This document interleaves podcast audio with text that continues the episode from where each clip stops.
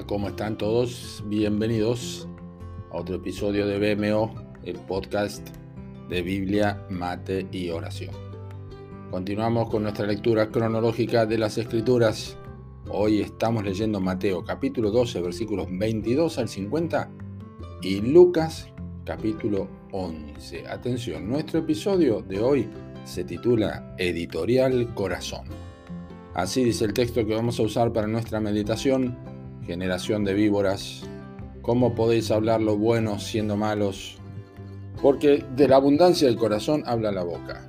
El hombre bueno, del buen tesoro del corazón, saca buenas cosas, y el hombre malo del mal tesoro saca malas cosas. Eso es Mateo 12, versículos 34 y 35.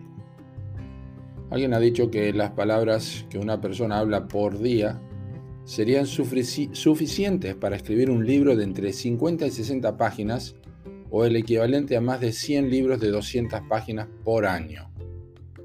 La estadística es interesante, por cierto, pero quizá lo que más importa es que de acuerdo a Jesús las palabras que salen de nuestros labios son una indicación inequívoca de lo que abunda en el corazón.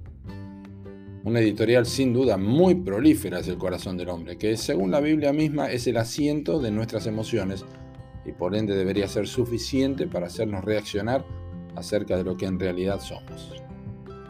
El contexto en el que Jesús dijo estas palabras de nuestro texto de hoy es muy significativo ¿eh? y es también muy preciso, pues fue cuando los religiosos de su tiempo atribuyeron a Satanás las obras que inequívocamente Jesús hacía por el dedo de Dios lo expresaron con sus labios de una manera tan contundente que no quedaron dudas de que en ellos, aunque exteriormente se mostraban piadosos, la verdadera naturaleza de sus almas era semejante a las víboras.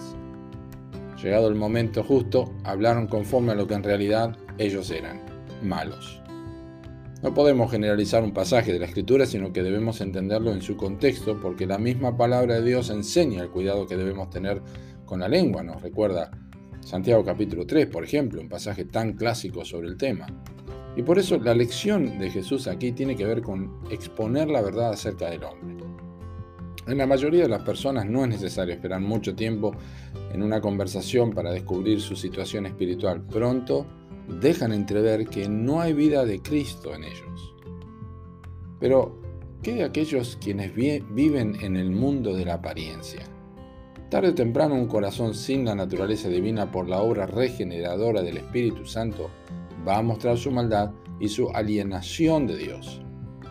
El legado de una, de una mujer o de un hombre caído por causa del pecado de Adán salen a relucir indefectiblemente. No puede ocultar indefinidamente su condición. No es que digan blasfemias como lo hicieron los fariseos, pero dicen y viven incoherencias con respecto a Dios, Jesucristo y la vida cristiana en general. Son como aquellos a quienes, de quienes el apóstol Pablo advirtió a Tito, profesan conocer a Dios, pero con sus hechos, con los hechos lo niegan, siendo abominables y rebeldes, reprobados en cuanto a toda buena obra. Eso está en Tito 1.16. Y esto es lo que Jesús describió que hay por naturaleza en el corazón de los hombres, porque del corazón salen los malos pensamientos, los homicidios, los adulterios, la fornicación, los hurtos, los falsos testimonios, las blasfemias. Recuerdan Mateo 15.19. La persona que está llena de estas cosas será normalmente controlada por ellas en un momento u otro. De lo contrario, quien atesora a Cristo en su corazón va a mostrar el fruto del Espíritu. ¿Qué clase de libros tiene Editorial Corazón en tu vida a lo largo de los 365 días del año? Te pregunto hoy. ¿Declaran que Cristo es tu tesoro más grande? ¿O de lo contrario, publican todo lo opuesto? Que Dios te bendiga.